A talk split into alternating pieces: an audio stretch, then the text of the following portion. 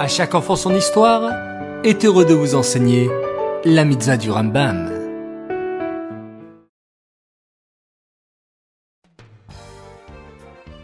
Tov les enfants, j'espère que vous avez passé un excellent Shabbat et que vous êtes en pleine forme pour redémarrer une nouvelle semaine d'études du Rambam. Baruch Hashem.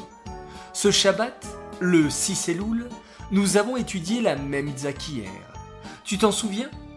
Eh oui, bravo Il s'agit de la mitzvah positive numéro 153 qui nous ordonne de sanctifier les mois et de compter les années.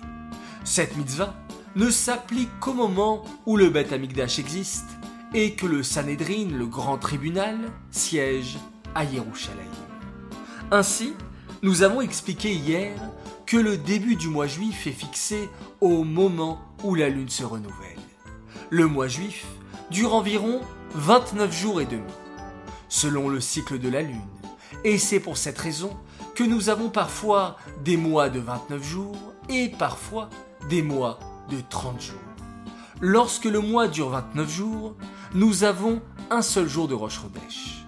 Et lorsque le mois dure 30 jours, nous avons deux jours de Rosh Chodesh.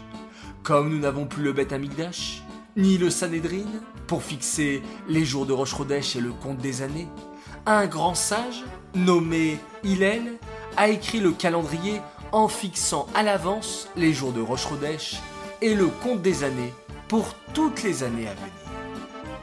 Cette mitzvah est dédiée les Nishmat, Gabriel Abat Moshe, Aléa